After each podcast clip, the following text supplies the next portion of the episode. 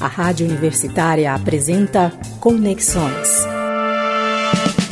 Uma produção da TV UFG. O Pacto de Glasgow para o Clima, que foi assinado por 200 países ao final da 26ª Conferência das Nações Unidas sobre o Clima, foi considerado modesto e até mesmo decepcionante para alguns especialistas. Depois de duas semanas de negociações na COP26, houve avanços em relação ao tema do uso dos combustíveis fósseis, mas as reivindicações dos países pobres por justiça climática não foram atendidas.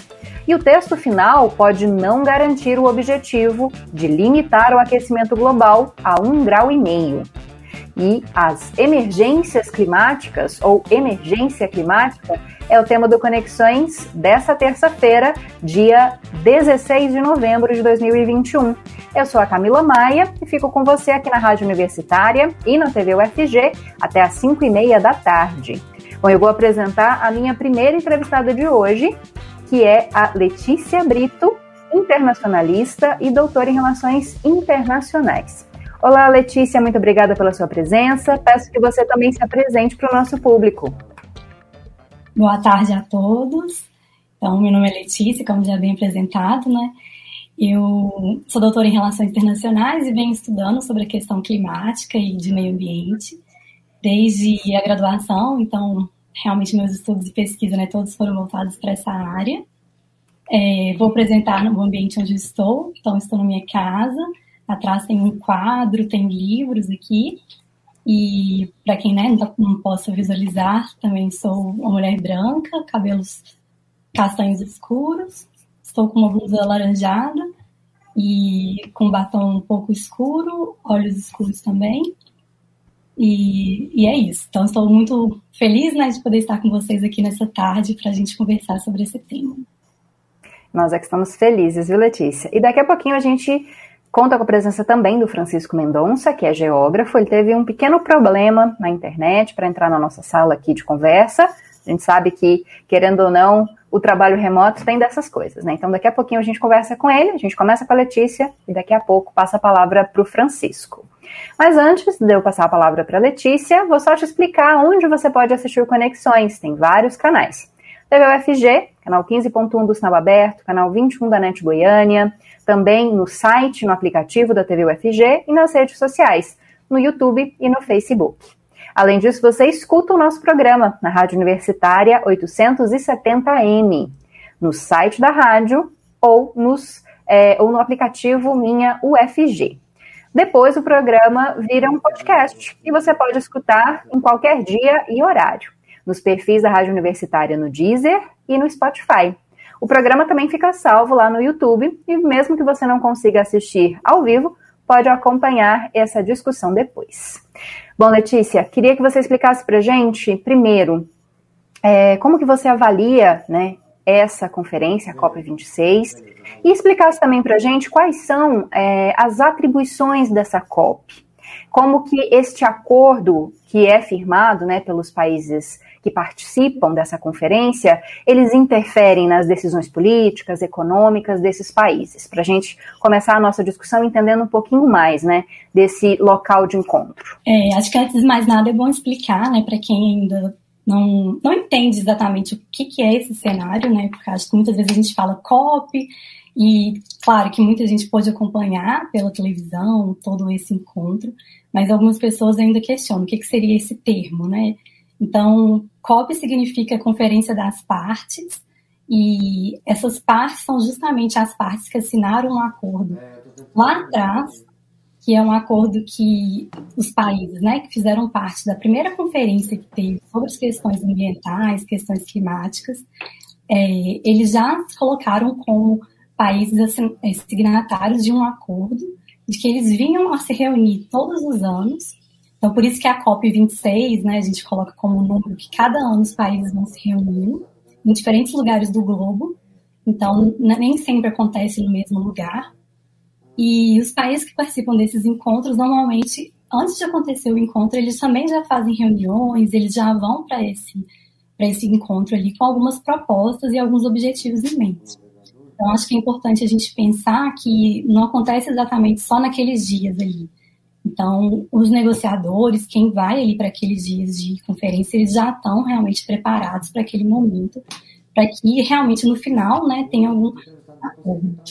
Então, acho que isso é muito importante para a gente entender a lógica de que muitas vezes é, acontece de ter uma frustração, né, no sentido de que o que se espera do, do acordo ou do final dessa conferência seja algo que realmente tenha um impacto maior, já que as pessoas né, que participam ali, elas não tiveram só aquele momento. E, normalmente, esse impacto, é, o pós-COP, o que se espera é que, que, de acordo né, com os países que participaram, que assinaram algum tipo de pacto, algum tipo de acordo, igual a gente teve, por exemplo, o Acordo de Paris anteriormente, né, na COP21 e tudo, é que depois de uma conferência dessa internacional, os países venham a implementar esse acordo a nível doméstico. Então, que isso vire política nacional. Então, é importante pensar que o que o país ele promete ali em âmbito internacional, ele venha cumprir a âmbito doméstico. Eu sei, eu vou avisar ela. Porque, a nível internacional, a gente tem um problema que não existe realmente uma. Por mais que a ONU, né, que no caso é uma conferência da ONU, ela tenha esse papel de que é, busca pela cooperação internacional dos países e que eles venham firmar acordos, ela não tem como é, estar ali puxando dos países alguma, um comprometimento no sentido de estar cobrando deles caso eles não cumpram o foi prometido. Então, isso que, que, é o mais difícil, assim, que muitas vezes os países podem prometer algo né, a nível internacional e não conseguirem cumprir a nível doméstico e não tem nenhum tipo de é, vamos falar assim, de punição para esse país, né, que não está cumprindo o que foi prometido lá fora. Então, acho que isso também é importante a gente pensar, né, para entender essa lógica toda do, do que, que seria o pós-conferência. Né? E Letícia, antes da gente passar para a avaliação da, do que foi acordado né, na COP26, é importante a gente analisar o papel do Brasil nessa conferência. Né? A gente vinha de décadas em que o Brasil se mostrava é, avançado né, na discussão em relação ao meio ambiente. Esse ano parece que nós tivemos uma postura muito diferente, né?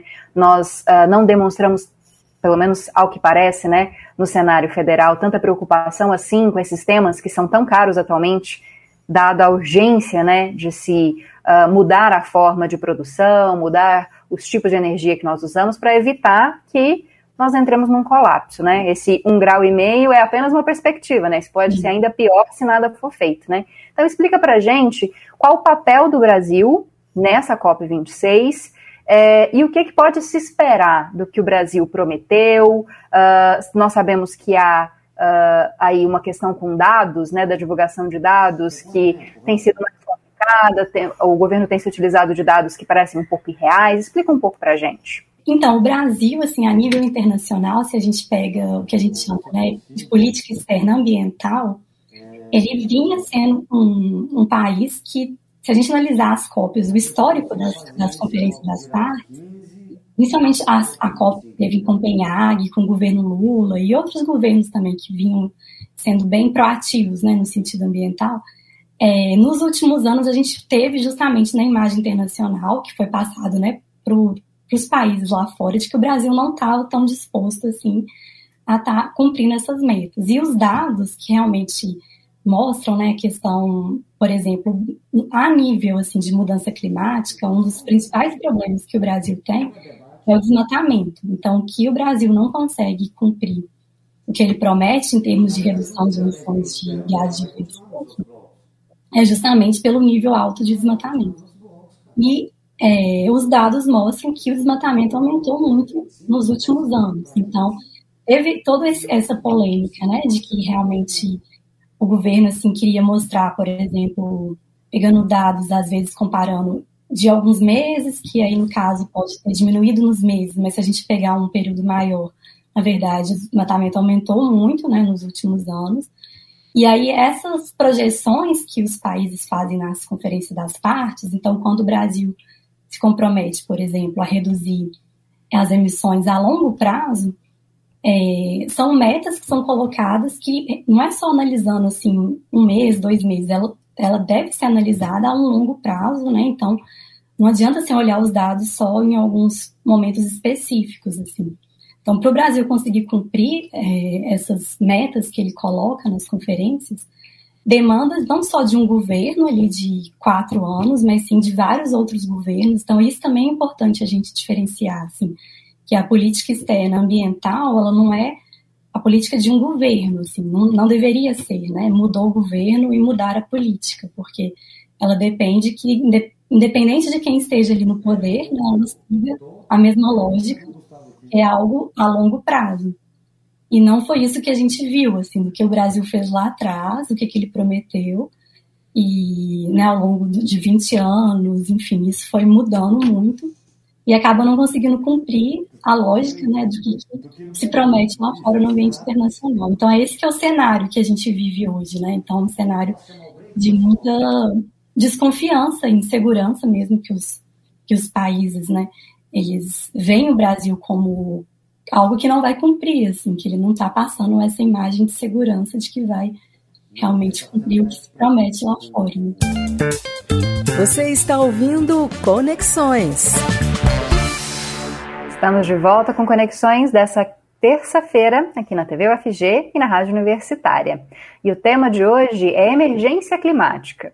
Isso porque terminou no final de semana a COP26, que estabeleceu um novo acordo para reduzir a emissão de combustíveis, a emissão de gases né, do efeito estufa, também o uso de uh, combustíveis fósseis e, claro, uma tentativa de evitar né, um colapso ambiental. E eu estou conversando com a Letícia Brito, que é internacionalista e também doutora em Relações Internacionais. Ela, no primeiro bloco, já fez uma explicação inicial sobre o que é a COP26 e as atribuições é, dessa conferência e também a participação do Brasil. E a partir desse bloco, eu passo a contar com a presença do Francisco Mendonça, que é geógrafo e doutor em clima e planejamento urbano.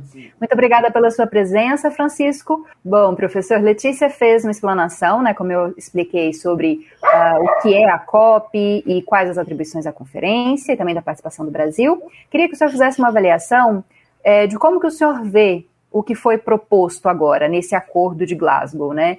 Há muitos especialistas, analistas que dizem que foi modesto, uh, que em muitos momentos ele pode ser até mesmo ineficiente, né? A partir dessas propostas que foram colocadas. Qual é a avaliação do senhor? Olha, é, Camila, eu vou é, me alinhar à maior parte dos críticos sérios que eu ouvi sobre os resultados da COP. É, nos pareceu que seja um, um conjunto de assinaturas protocolares de uma reunião mundial. Que efetivamente elas não resultaram até agora, as outras assinaturas não resultaram nas mudanças já previstas desde a Rio 92, há 30 anos atrás. Inúmeras reuniões foram realizadas, inúmeras reuniões, assinaturas foram feitas, e o que nós vimos de lá para cá nesses 30 anos foi o não cumprimento da maior parte delas no mundo inteiro. Então, é lastimável, é uma tristeza, porque é o futuro da vida que está em jogo no planeta, da vida humana, hein? Não da vida em si, porque a vida é muito é, multifacetada muito, e muito complexa. Mas a vida humana, nossa vida como seres humanos, encontra-se completamente ameaçada para uma existência acima de 50, 100, 200 anos. E observando-se o que não foi é, praticado com assinaturas passadas, esta, mais uma vez, infelizmente, nos apresenta um cenário de assinaturas protocolares. E isso significa dizer que os problemas tendem realmente a se agravar muitíssimo no futuro próximo. Infelizmente, essa é nossa leitura, é a leitura crítica. Professor, só para a gente ter uma ideia do que o senhor diz, né, é, com essa impossibilidade de vida né, do ser humano, uh, se as coisas não, não melhorarem, né, se as coisas não mudarem daqui para frente em relação ao efeito estufa, à emergência climática.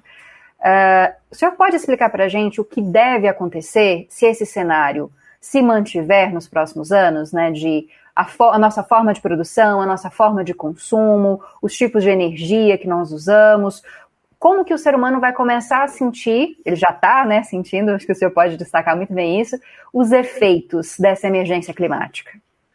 Camila, em primeiro lugar, eu creio que, uh, de um ponto de vista crítico, mas extremamente necessário, é preciso dizer, em primeiro lugar, as mudanças climáticas terão vitimados distintos.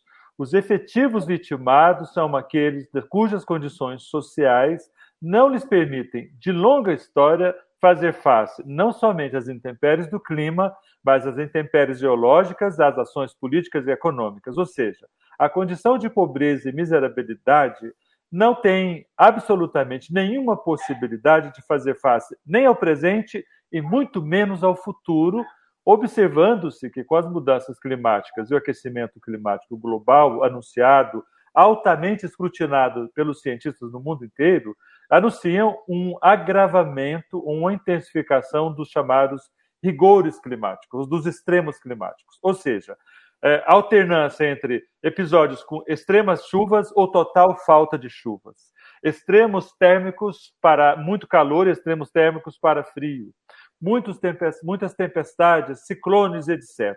Aumento dos níveis dos mares, elevação do nível dos mares, etc. Ou seja, os cenários são altamente catastróficos agora num curto tempo, ou seja, nós estamos na iminência de 20, 30 anos, as coisas se tornarem mais intensas, repetitivas do que já são no momento. Aliás, nós falamos hoje emergência climática porque nós já estamos numa situação calamitosa, não é? Então, essa emergência ela tende então a ficar muito pior ainda em questão de décadas. E aí, a sociedade ou a parte da humanidade que vive no que nós chamamos de classe média alta alta, ela vai encontrar, ela já encontra mecanismos de adaptação, mecanismos de proteção, mecanismos de defesa e prevenção. Isso é histórico. Então, nós claramente dizemos, os países ditos hoje desenvolvidos e dentro dos não desenvolvidos, como o Brasil, a parte da população de alta renda, ela se autoprotege já de, é, de longa história para qualquer evento extremo. E ela vai se proteger, ou seja, a vitimação das mudanças climáticas tem cor, tem raça, tem lugar no mundo. São os países e as populações não desenvolvidas. Isso, se não tiver no centro do debate das políticas internacionais de mudança climática, vira mais uma balela porque todo mundo fala, as mudanças climáticas vão impactar o mundo como um todo. Epa, espera lá, camarada, ou não. Tem diferenciação de raça, tem diferenciação de cor e, por muitas vezes, de gênero no processo. É preciso ter cuidado aí, viu? Daqui a pouco a gente vai falar mais dessa questão, professor, dos países pobres, né, e o poder de barganha que eles têm, de discussão que eles têm na COP, mas antes vou passar a palavra para Letícia. Letícia, você também considera esse acordo ineficiente, como disse o professor. Letícia, é, qual é a sua opinião em relação a esse acordo, né, e as propostas desse acordo? É, você também vê com preocupação e vê, assim como o professor Francisco disse, que é mais uma questão protocolar, essas assinaturas, mas que depois elas acabam não se cumprindo em projetos é, específicos e projetos sérios para mudar algo na questão do meio ambiente? foi até o que a gente estava né, conversando no primeiro bloco, assim. É, realmente, o que acontece é que normalmente são, assim, ambições bem... Se elas fossem, né, cumpridas, vamos falar, bem, né, como o professor disse, é, de certa maneira, com certeza iria estar tá dando um passo a mais, né, para que não ocorresse essa, o que eles chamam já de crise climática, né. E, e, é muito importante, sim, o que o professor falou, que hoje também a gente já chama de injustiça climática, já existe um, um, um termo para isso. E com certeza, assim, eu acho que o, o, final né, desse acordo, que ficou muito claro, é, e durante a, a conferência também, que até o que a gente vai comentar mais para frente, mas são esses pequenos países, assim, e no caso até foi o que eu estudei na minha tese de doutorado, são os pequenos estados insulares, que são exemplos de países que eles são países é, em desenvolvimento, mas que na verdade não têm recursos né, é, suficientes, que são países que podem vir a desaparecer com o aumento do nível do mar, por exemplo, que tem ali uma população que poderia ser deslocada, que não tem onde viver. E esses são exemplos, assim, mas tem outros países em desenvolvimento que, como o professor falou, tem condições econômicas que não vão ser, não vão conseguir se adaptar a essas mudanças do clima, que dependem, por exemplo, de agricultura, de várias outras atividades econômicas que o clima vai estar impactando maior, de maior forma, né, de forma mais direta, assim mesmo. Então, acaba que esses países, os prejudicados mesmo pelas mudanças do clima, com certeza são os países é, mais pobres, assim, quando a gente analisa de forma bem fria mesmo. E até existem, é, na própria Conferência das Partes, quando a gente estuda ali é, os grupos dos países, existe essa diferenciação, assim, os países mais impactados são realmente os países que eles têm menos possibilidades de estar tá colocando a sua voz de barganha mesmo, porque muitas vezes os países mais poderosos, os países é, desenvolvidos, é que conseguem levar os seus interesses, os seus objetivos, e é ali que eles conseguem que o que eles desejam realmente esteja no papel, vamos falar assim, né? E aí os desejos dos outros, que são os países é, mais pobres, eles também não têm muita voz, eles até tentam, né? Então, por exemplo, no caso desses países em desenvolvimento que eu citei, dos países ilhas, eles fazem uma coalizão, que é uma aliança dos países é, ilhas, dos pequenos estados insulares. E em número, eles são 53 países, é bastante, mas 53 países unidos ali numa aliança, às vezes não é suficiente para debater com um único país, que no caso, o país desenvolvido como Estados Unidos, ou debater com União Europeia, enfim, com outros países que vão ter muito mais poder e voz. E aí sim, no acordo, né, o que a gente observa é que normalmente a cláusula ali, que o interesse mesmo né, de quem é mais forte, então no caso, por exemplo, dos países de desenvolvimento, tem uma diferença também. É, a China a gente já considera, era considerando né, como país de desenvolvimento, mas hoje é o país assim que é o maior, né, o poder econômico mundial. Assim. Então, o poder que a China tem ali, a voz que o que ela quer, né, o objetivo da China é muito maior do que um país pequeno. Então, todas essas questões a gente tem que levar em consideração no acordo. Então, muitas vezes, realmente, o que chega no final ali daquele acordo não é o que é, o que é desejável, o que deveria levar em consideração essas diferenças econômicas, políticas e o que vai trazer ao longo prazo né, um resultado que realmente vai estar freando esses, esses grandes impactos nas mudanças climáticas e nesses países. Né? Então, acho que é, é, justamente essa análise principal que, que foi o que o Francisco trouxe e apontou muito bem. Francisco, falando ainda dessa desigualdade climática, né? Uh, a gente sabe que os países que emitem mais gases de efeito estufa, os que mais poluem, são os países desenvolvidos, né? Os países que vão receber a maior parte dos, uh, dos danos né, causados pela forma como a gente se desenvolveu são os países pobres, como vocês mesmos disseram. É, e há um pedido de subsídio, né, de dinheiro para que esses países consigam uh, implementar medidas eficientes, consigam uh, evitar um colapso. E há um fundo até de 100 bilhões que até hoje não foi efetivado, né? um fundo que viria dos países mais ricos para os países mais pobres e que não foi efetivado e continua não sendo agora é, nesse acordo. Como é que você avalia isso?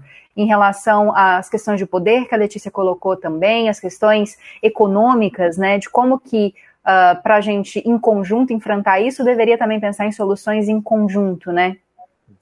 Então, é, Camila, é muito bom ver a Letícia que é, parece a gente estar tá realmente com esse ponto de vista crítico sobre a dimensão protocolar, político-institucional e a diferença desse âmbito com a realidade ela mesma. Né? A realidade ela é extremamente complexa, não que a política não seja, o é também, mas a realidade é muito complexa e é, ligar esses desejos, ansiedades, organizações e, dimensões políticas do problema ou do processo com ele mesmo é sempre um grande desafio.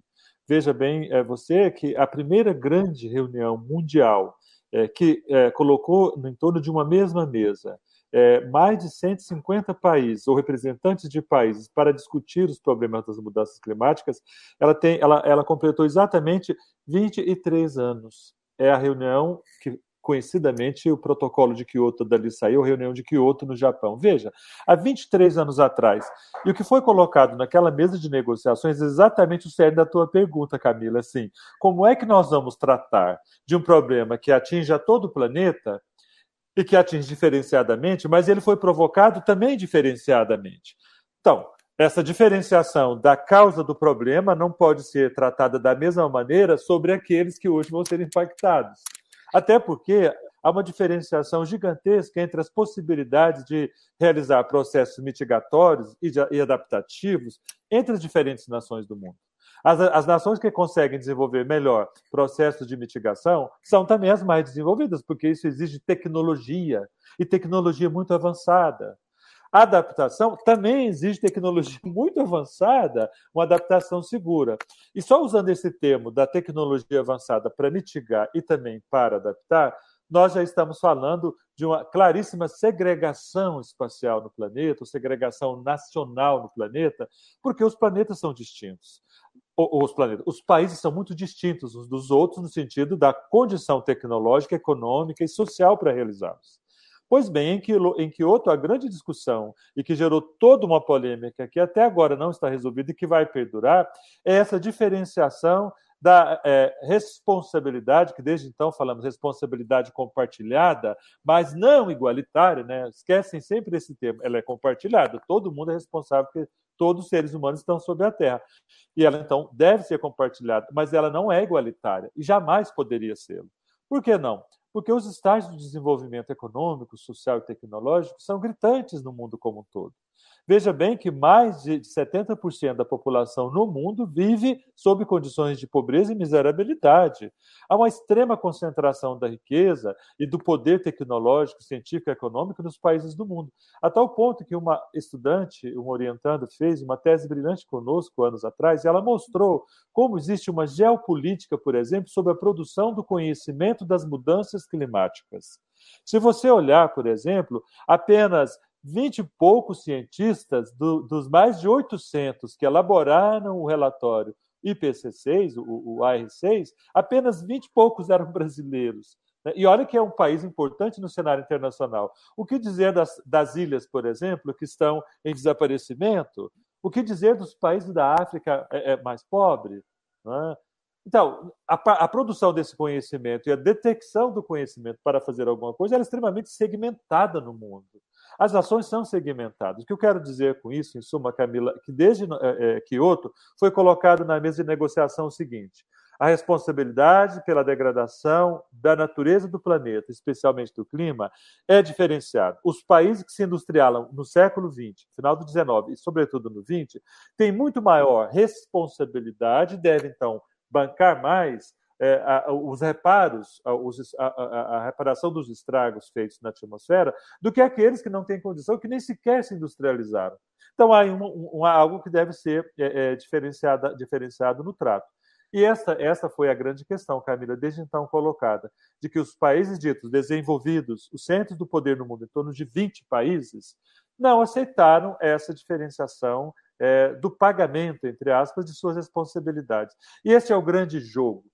Veja bem, o Brasil foi o país que lá em 98, liderando o grupo dos 20, dos 20 países, e depois a partir de 2005, olha que saudade desse Brasil, daquele período de, de, de, de desculpem aí, mas de 2005 a 2015, vou falar que o período para não falar o nome não complicar quem eram os governantes, mas que saudade daquele país em que o Brasil era respeitadíssimo no exterior e o Brasil sentava nessas mesas de negociações hiper respeitado, pois foi o Brasil que, em 98, propôs o que nós chamamos de mecanismo de desenvolvimento limpo. O que é isso? É que, olha, se um país não é industrializado, mas tem responsabilidade, a sociedade desse país, a população, não precisa morrer amigo de fome é, para atingir o desenvolvimento, nem precisa se industrializar loucamente, como o século XX fez. Ela pode receber mantendo suas reservas, não dilapidando mais a natureza e nem o, clima, ela poderá melhorar as condições é, sociais de qualidade, condições de vida de sua sociedade, sem se industrializar e sem, de, e sem degradar. Mas para isso ela precisa de insumo daqueles que devem, que têm essa dívida imensa com a humanidade, que são os países desenvolvidos. Querida, isso está no centro das negociações até hoje, não é à toa que alguns países vão lá, não assinam, ou assinam fazendo de conta, ou se retiram ou faz o que o Brasil fez cá para nós vergonhosamente. Assina, deixando claro para todo mundo que eu estou assinando para inglês ver.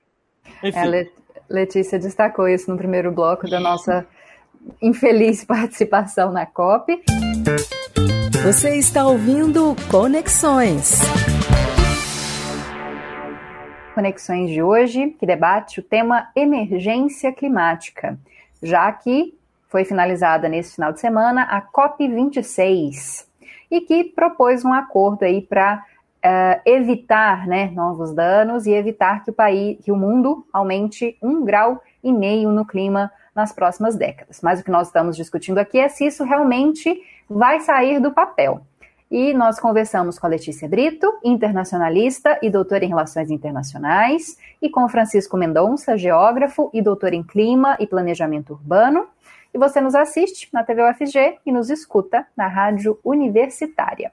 Bom, Letícia, uh, a gente sabe que uma das principais questões que se discute, né, para evitar, não, não, não, acho que não é possível mais evitar, né, mas para minimizar essa emergência climática, é a questão dos combustíveis fósseis. É, nesse acordo, houve uma alteração né, em uma cláusula em que não ficou acertada a eliminação gradativa do uso do carvão e dos combustíveis fósseis, mas sim é, uma redução desse uso, né? E acredito que muito também por causa de um lobby, né, uh, das, uh, dos responsáveis né, pela exploração desses produtos. Explica para gente que papel que tem esses lobbies industriais uh, e também energéticos na conferência, eles podem fazer parte dessa conferência, e o que, é que isso pode significar né, para as metas que foram propostas. É, isso era até um ponto que eu ia até comentar, foi ótimo ter tocado nele, que realmente, assim, no final ali, né, teve um, como se diz, um impasse antes de assinar, conseguir assinar né, o, o, pacto. E um dos principais impasses que tiveram né, para assinar o Pacto Climático de Glasgow foi justamente é, a China e a Índia que chamaram ali né, os Estados Unidos, vamos falar, os representantes ali, antes dos momentos finais para terem uma última conversa para alterar justamente essa, essa cláusula, né? porque esse termo para poder eliminar por completo né, o uso do carvão, isso já é uma discussão antiga, assim, que até o próprio professor mencionou mesmo, desde lá do século XIX, Revolução, Industrial, a gente pensando todas essas tecnologias, assim, eliminar por completo o uso de carvão, ele necessita né, que, que haja ali uma fonte de energia limpa, que tenha uma alteração né, nessa energia, e que nem todos os países eles são preparados de forma econômica, né, de, de bancar mesmo essa tecnologia limpa, que necessita realmente de ter um financiamento maior. E um outro ponto é justamente esse que você mencionou, desse lobby, que aí por trás disso, né, tem esses interesses econômicos, interesses industriais, que para eliminar por completo o uso do carvão, é algo que, é, para esses países, eles deveriam deveria ser algo gradativo, né? E não eliminar por completo. Então, o que teve ali de impasse no final, que, que né, principalmente ficou entre esses três países e que eles conversaram ali numa sala e depois voltaram com essa decisão, é para poder é, eliminar de forma gradativa, assim. Então, seriam nos próximos 20 anos é, que essa redução ela fosse gradual, assim. Então, a China deixou isso bem claro: olha, a gente aceita, mas desde que seja feita de forma gradual, não é para eliminar por completo, porque eles não teriam condições de fazer isso de forma tão, tão rápida assim.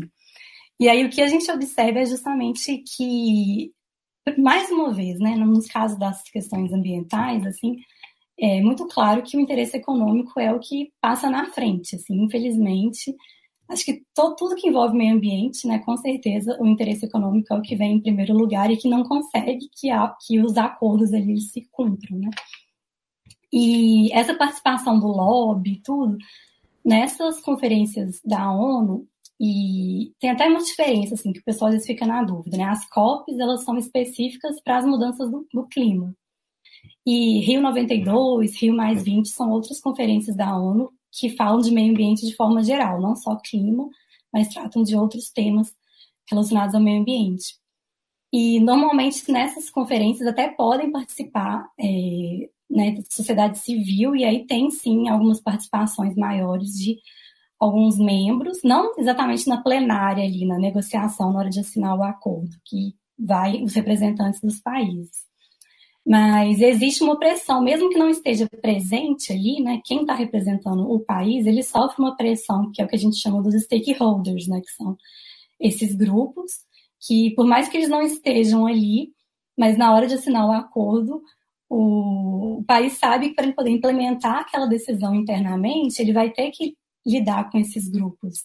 E esses grupos de pressão ali dentro, principalmente os grupos econômicos, né, fortes e tudo, é o principal jogo político que eles também precisam ter ali dentro. Né? A gente sabe que é, pra, né, dentro da política, para a política acontecer, ele precisa barganhar ali, principalmente com esse grupo econômico forte. Então, por isso que, que não, né, não tem como ele assinar algo que ele não vai realmente conseguir cumprir e negociar com esse grupo. Então, muitas vezes é isso que acontece, que foi o que aconteceu nesse caso. Né? Professor Francisco, como é que você vê essa, uh, esse passo né, para trás, uh, essa demonstração de mais cautela em relação à eliminação né, do uso de carvão, de combustíveis fósseis, e de que forma que isso vai impactar nessa tentativa de evitar né, novos danos é, climáticos? Olha, Camila, eu, eu vejo assim, é, com muita preocupação, é, ainda que a gente entenda como posturas muito comuns dentro de um macro processo como esse que a gente está vivenciando. No fundo, as mudanças climáticas globais, ou a emergência climática, que é a fase de piora do quadro que já era muito grave, grave né? a gente fala emergência climática porque piorou o que já estava dado como muito grave 30, 50 anos atrás. Então, piorou demais e torna-se emergente por quê? Porque agora é, ou nós fazemos alguma coisa, ou os impactos vão ser cada vez mais, mais gritantes sobre quase todos, né? ou pelo menos a maioria, a maior parte da população. Mas eu vejo como muito preocupante pelo fato de que as mudanças climáticas globais, na verdade, elas estão nos acenando para uma necessária mudança na ordem econômica, social e política da humanidade. Veja bem, a questão da, da, continuidade da vida no planeta pelo seu aspecto ecológico está em pauta? Obviamente que está e ela é muito preocupante. Mas como é que nós chegamos onde chegamos? Chegamos por processos extremamente eh, variados e complexos da relação entre nós mesmos, entre os homens, as organizações sociais, as formas eh, e os modos de vida né, do ser humano, e de, dessas formas com a natureza. E o que está em choque ou em xeque realmente é assim nós não temos como continuar, não somente por causa das mudanças climáticas, numa vida futura desta maneira, ou com o modo de produção é, que nós na ciência tanto chama, falamos né, sobre o capitalismo, sua fase globalizada, a, a, a, exacerbação das injustiças sociais em função da concentração de poder e renda entre em algumas nações e em algumas populações dentro de países não desenvolvidos. Ou seja, essa condição de desigualdade extrema de segregação e injustiça é que está no sério das mudanças climáticas. É obviamente que as grandes empresas que é, necessitam de é, energia, né, combustíveis até agora fósseis, do carvão ao petróleo, é, que estão aí no centro da discussão mundial, as grandes empresas precisam de energia para continuar o seu processo produtivo, para gerar produtos para um consumismo que vai muito além das necessidades humanas. A gente sabe muito bem disso. É, o consumismo é essa condição de é, é alimentar ideários, de, de, de, ter objetos e propriedades que vão muito além da, da, necessidade básica da vida, da necessidade de vida. E isso gerou, tornou-se uma grande doença. Então, os grandes países, as grandes indústrias não vão abrir mão, obviamente, do uso do petróleo ou do carvão para gerar energia, como a gente está aqui discutindo, porque sabem eles que na ausência de uma outra energia, uma fonte de energia tão capaz de manter o sistema produtivo como ainda existe, eles vão entrar numa condição de colapso. Eles vão descer o patamar do poder e da supremacia sobre o mundo. E eles não abrem mão absolutamente, nem mesmo ao saber que estão fadados a um extermínio, a um auto-extermínio. Tipo aquela piada que a gente fala, olha, o avião está caindo, você vai lá e mata o piloto, né? Bom, esse piloto, é, são, no caso, hoje no mundo, né, são exatamente esses que estão na, na frente do processo produtivo degradante generalizado.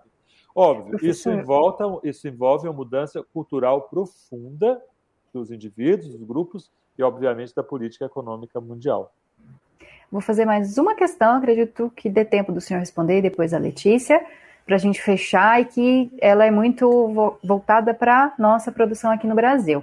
É, ao final né, da COP26, China e Estados Unidos entraram num acordo de que não vão importar mais produtos que contribuam com o desmatamento.